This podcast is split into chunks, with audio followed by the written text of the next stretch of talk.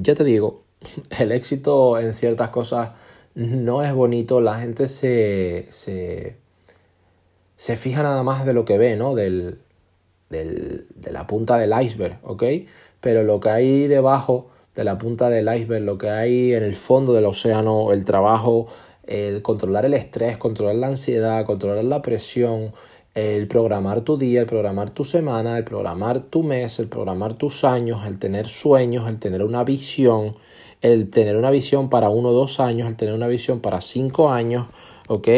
El, el tener una visión, el tener un mapa de proyectos, ¿sí?